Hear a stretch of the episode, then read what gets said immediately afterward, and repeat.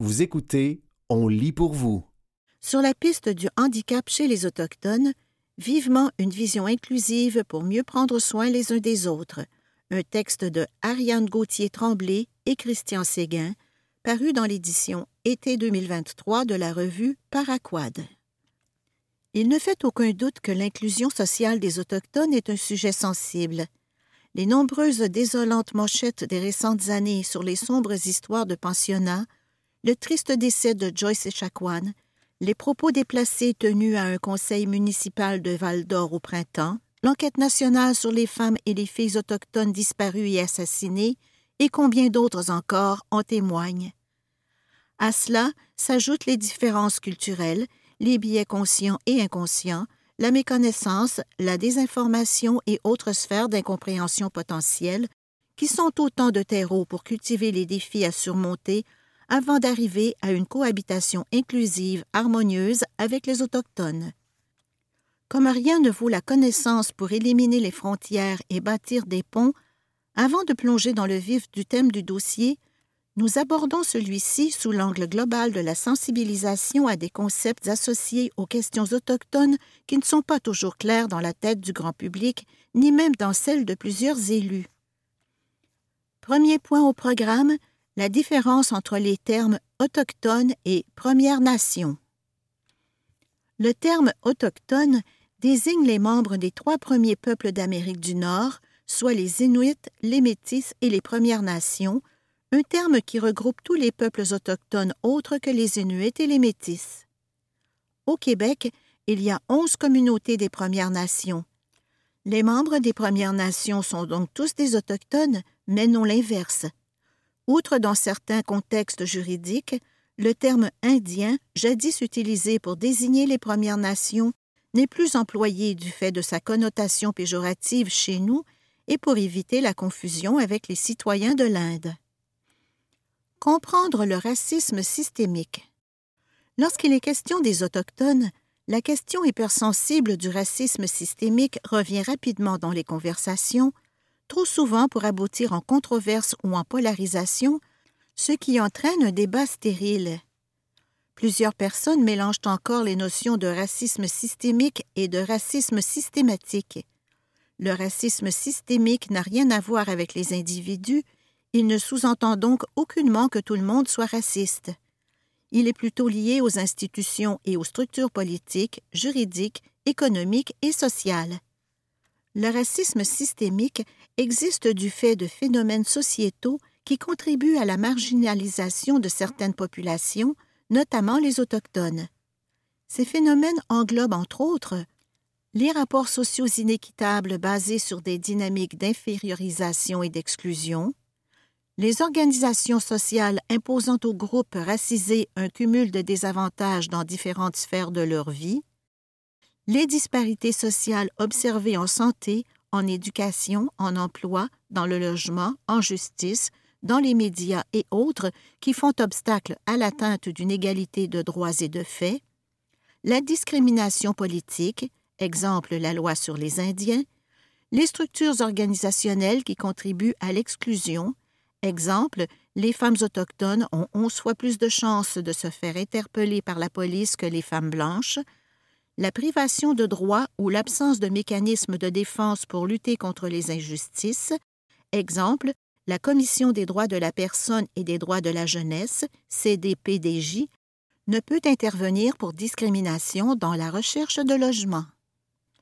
Souvent invisible pour les personnes qui n'en sont pas négativement affectées ou qui en tirent des bénéfices, ces phénomènes sont néanmoins bien réels pour les individus qui en subissent les effets.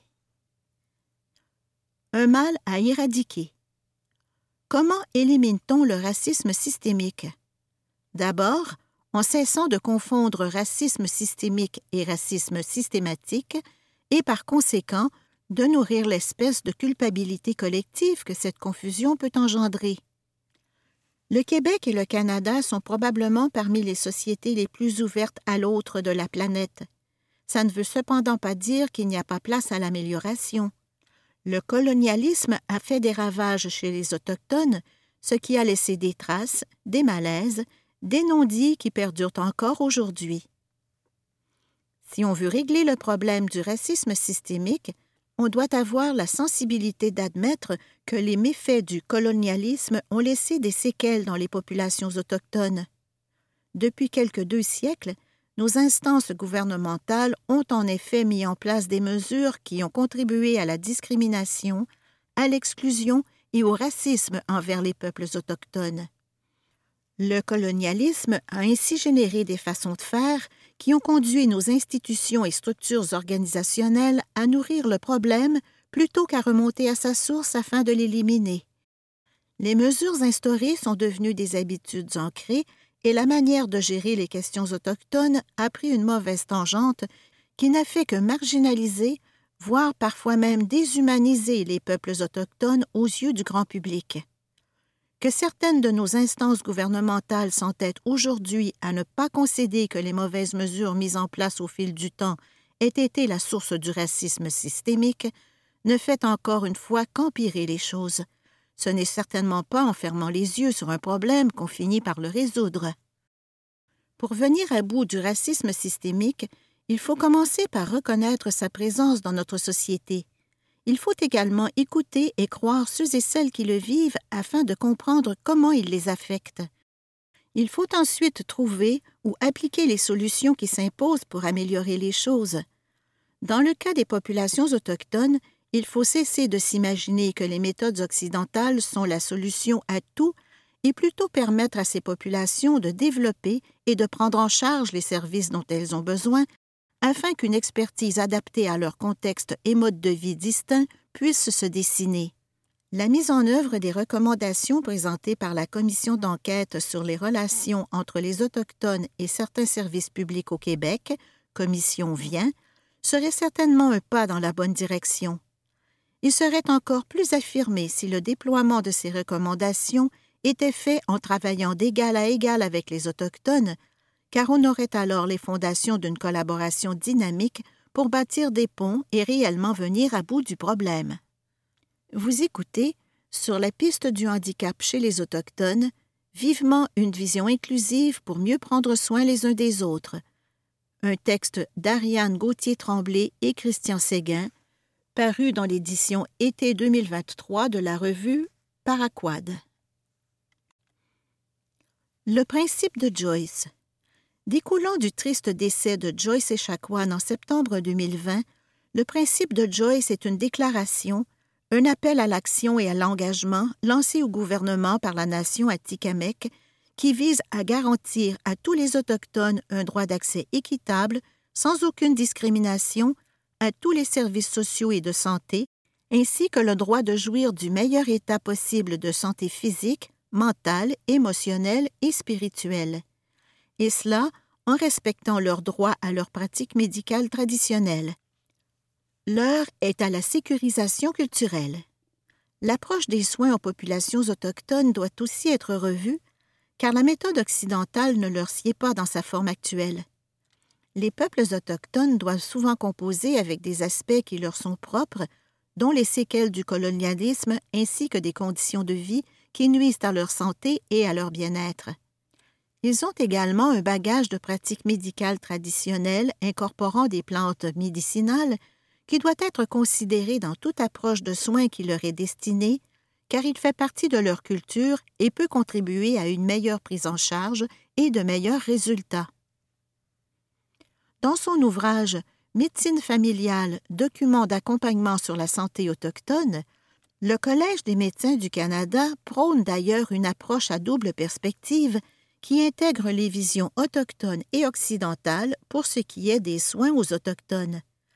L'organisme invite les médecins de famille à s'ouvrir au point de vue autochtone, sans préjugés, afin d'élargir leurs connaissances et de pouvoir dispenser des soins adaptés aux réalités des Autochtones. Elles varient d'une nation à l'autre, et cela d'une façon culturellement sécuritaire, ce qui nous amène sur la piste de la sécurisation culturelle. Qu'est-ce que la sécurisation culturelle? Il s'agit d'une approche de soins prodiguée dans le respect de l'identité culturelle du patient, qui vise l'équité et est exempte de toute relation de pouvoir par le système de santé dominant. Cette approche reconnaît les iniquités faites aux Autochtones et cherche à les éliminer au moyen de pratiques sécurisantes. Développé par des Autochtones de Nouvelle-Zélande, ce concept fait maintenant l'objet de revendications portées par les Autochtones du Canada, dont le principe de Joyce qui fait l'objet d'un encadré dans le cadre de cet article. Aussi appelée sécurité culturelle, la sécurisation culturelle est autant un processus qu'un résultat. Sa mise en œuvre passe par la recherche, la pratique clinique, la formation des professionnels de la santé et la sensibilisation de toutes les personnes qui sont partie intégrante du système de santé et des services sociaux, instances gouvernementales, médecins, personnel infirmier et autres ressources en intervention sociale concernées. Elle exige que chacun chacune prenne conscience de ses lacunes et de ses biais envers les Autochtones afin d'adopter des pratiques bienveillantes pour les traiter avec respect au nom de leur bien-être. Des soins centrés sur le patient. Comme pour les personnes en situation de handicap, les soins aux Autochtones exigent de sortir de l'approche médicale conventionnelle. Il faut en effet élargir les horizons afin que le patient ou la patiente puisse participer activement aux soins qui lui sont prodigués. Chaque individu étant différent et ayant ses propres réalités, antécédents, défis, forces et faiblesses, il est impératif d'en tenir compte pour adapter les soins en conséquence afin d'optimiser l'engagement du patient et les résultats. L'approche de soins centrés sur le patient repose sur trois valeurs fondamentales la considération des besoins, des volontés, des perspectives et des expériences de vie du patient. L'écoute du patient afin de lui donner la possibilité de s'exprimer sur les soins qu'il reçoit et de jouer un rôle actif dans leur déploiement afin d'en tirer le meilleur. Le développement d'un partenariat entre le patient et le médecin afin de favoriser une relation saine et égalitaire. Avec les populations autochtones, cette approche doit aussi tenir compte de nombreux autres aspects particuliers qui peuvent tous avoir, en amont ou en aval, une incidence sur la qualité, la pertinence et l'efficacité des soins offerts. Parmi eux, on retrouve notamment les traumatismes collectifs, exemple les méfaits de la colonisation, la pauvreté, la violence et l'isolement. Les Autochtones se distinguent aussi par leur vision collective de la guérison. Chez ces peuples, les traumatismes ne sont pas perçus comme des expériences individuelles isolées, mais plutôt des expériences collectives qui engagent tout un cercle de proches dans le processus de guérison. Voilà certes une vision que nous aurions tous intérêt à adopter pour mieux prendre soin les uns des autres, de quelque nation que nous soyons. C'était, sur la piste du handicap chez les Autochtones, Vivement une vision inclusive pour mieux prendre soin les uns des autres. Un texte d'Ariane Gauthier-Tremblay et Christian Séguin, paru dans l'édition été 2023 de la revue Paraquad.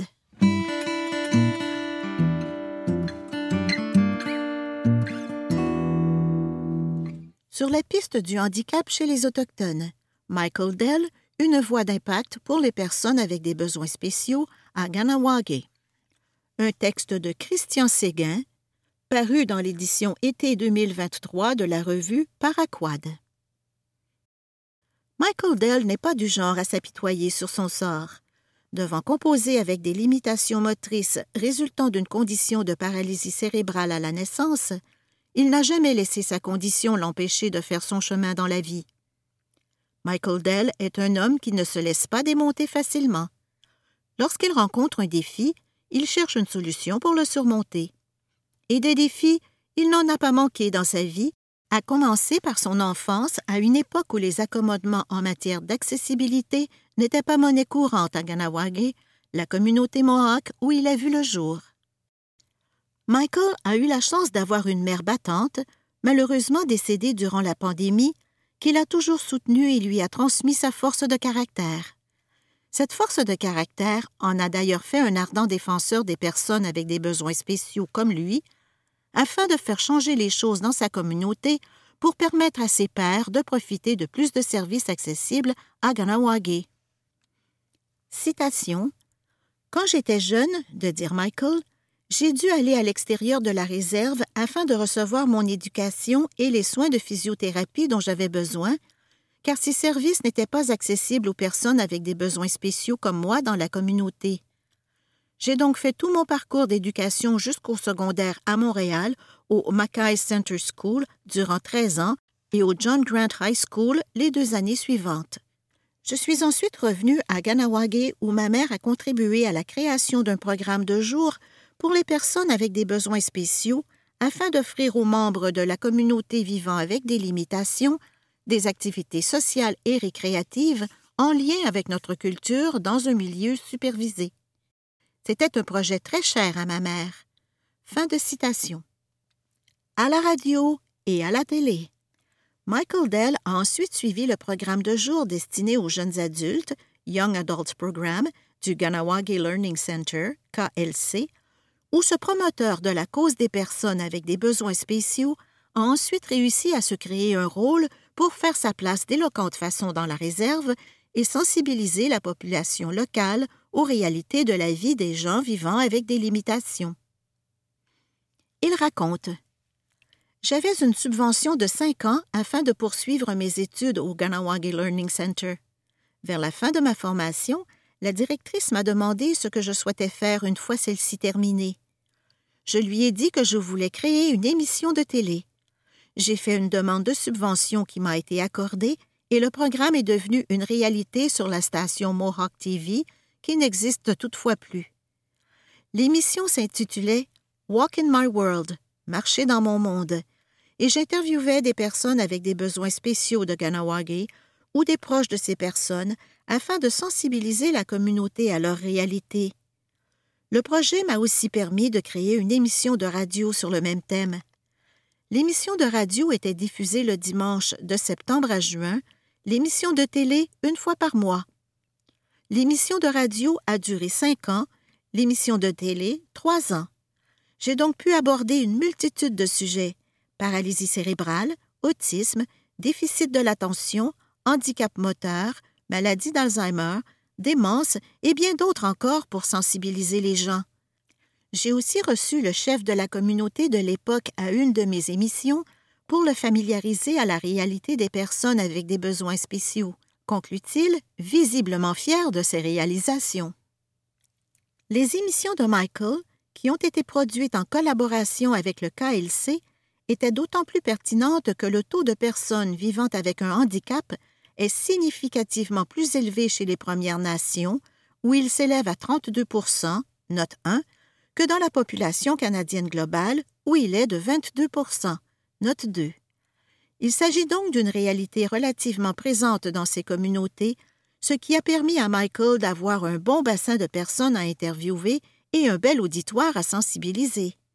Lorsque je demande à Michael si le programme d'études qu'il avait suivi comprenait de la formation en communication ou s'il avait fait des études dans le domaine au fil de son parcours, il répond par la négative.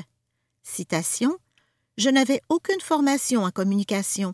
J'avais simplement le désir de créer une émission de télé axée sur les personnes avec des besoins spéciaux, auquel s'est greffée l'idée de lancer une émission de radio, et lorsque j'ai eu la subvention, la station de radio locale à Ganawage, Radio K 103,7, m'a donné ma chance et ça a bien fonctionné. Même chose pour l'émission de télé avec Mohawk TV. Fin de citation. Michael Dell à la télé. Les 36 épisodes de Walk in My World peuvent encore être visionnés sur la chaîne YouTube de First Nations TV, youtube.com baroblique First Nations TV. Vous écoutez, sur la piste du handicap chez les Autochtones, Michael Dell, une voix d'impact pour les personnes avec des besoins spéciaux à Ganawage, un texte de Christian Séguin, paru dans l'édition été 2023 de la revue Paraquad. La poursuite du travail de sa cousine.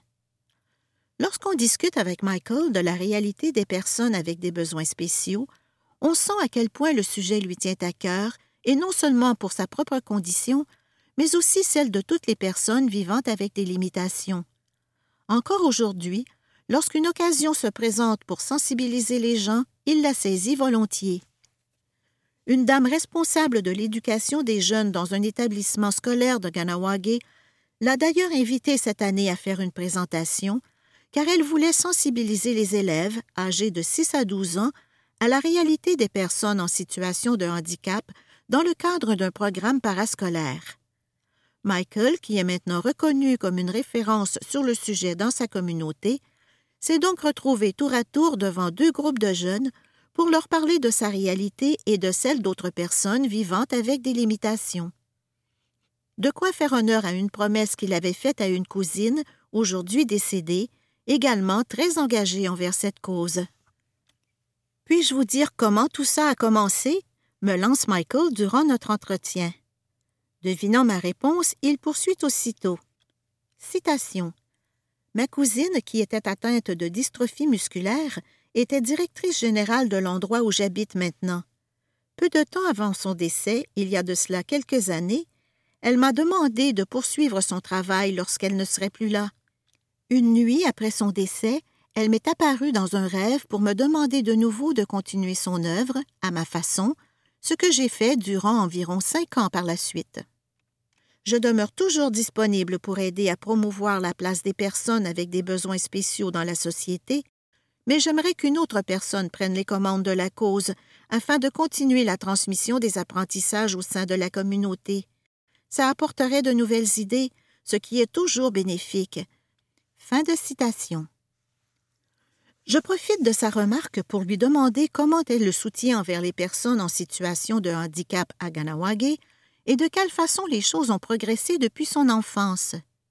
Citation. En général, les gens sont assez sensibles aux besoins des personnes vivant avec des limitations. Nous sommes une communauté tissée serrée où tout le monde se respecte. Il y a aussi plusieurs personnes avec des besoins spéciaux dans la réserve. C'est donc une réalité assez commune et la plupart des gens ont dans leur entourage une personne vivant avec une forme de limitation ou une autre. Il y a par contre encore de la sensibilisation à faire au sujet des espaces de stationnement réservés, par exemple, car ils sont régulièrement utilisés par du monde sans handicap. Les gens devraient être plus sensibles à ça, car on est une petite communauté. Il y a maintenant de la publicité à la radio locale pour aviser la population de laisser ces espaces aux personnes en situation de handicap à qui ils sont destinés. Citation mais les choses s'améliorent tout de même. Lorsque j'allais à l'école, je devais quitter la réserve à 7 heures pour revenir à 17 heures afin d'aller étudier à Montréal. J'aurais aimé pouvoir faire ma scolarité dans la réserve, mais il n'y avait aucun service pour les personnes avec des besoins spéciaux comme moi au centre d'éducation locale, alors qu'aujourd'hui toutes les écoles de Ganawage sont accessibles. L'ancien directeur du Ganawage Education Center était très engagée à rendre les lieux accessibles et la directrice qui l'a remplacée a continué son travail, ce qui a conduit à plusieurs améliorations pour les personnes vivant avec des limitations. Il y a aussi un projet de maison de répit pour les proches aidants qui est en train de se réaliser dans la réserve et auquel j'ai aussi participé.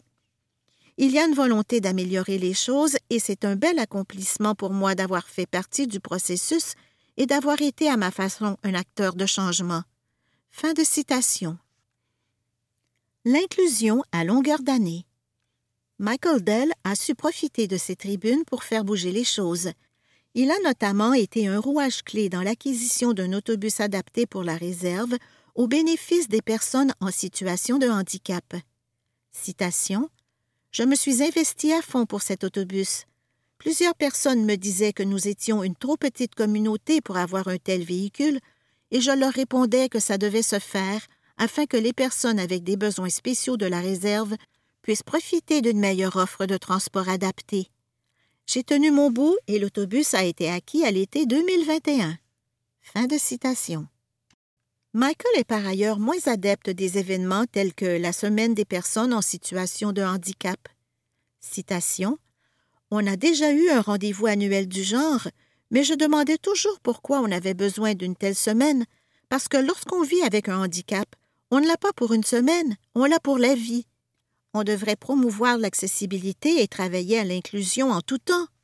Ça devrait aller de soi.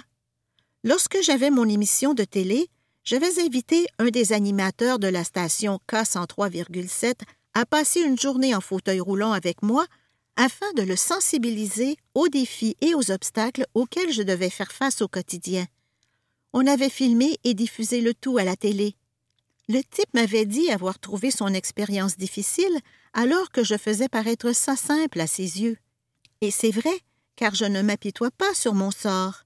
Je saisis ce que chaque journée a à m'offrir et je profite de la vie du mieux que je le peux. Fin de citation. Lorsque je m'informe de son point de vue sur le racisme systémique dans le milieu de la santé, Michael parle plutôt de problèmes de communication sur la base de son expérience personnelle et des échos qu'il a entendus dans la communauté. Comme les gens de Ganawagi ne parlent pas français, ça rend parfois la communication difficile avec certaines ressources du milieu hospitalier, dit-il. Je termine notre entretien en demandant à Michael ce qu'il aimerait le plus voir changer si on lui donnait la possibilité d'apporter une amélioration importante à ses yeux. Sa réponse est instantanée. Citation. Qu'il y ait plus d'occasions de travailler et de s'accomplir selon leurs souhaits pour les personnes avec des besoins spéciaux et que notre voix soit considérée.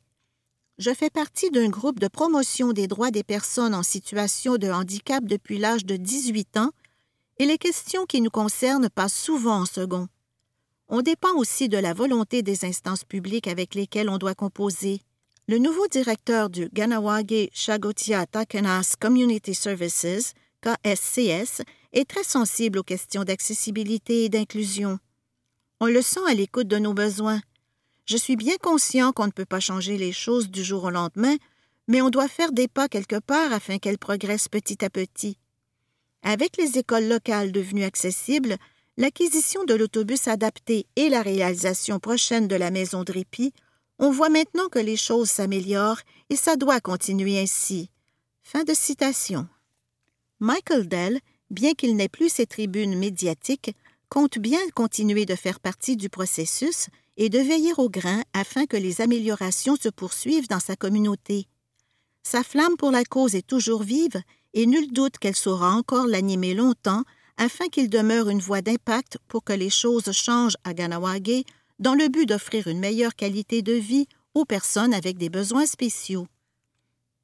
Source Note 1 Statistique Canada Enquête auprès des peuples autochtones 2017. Note 2 Statistique Canada Enquête canadienne sur l'incapacité 2017. C'était sur la piste du handicap chez les Autochtones, Michael Dell, une voix d'impact pour les personnes avec des besoins spéciaux à Ganawagi. Un texte de Christian Séguin, paru dans l'édition été 2023 de la revue Paraquad.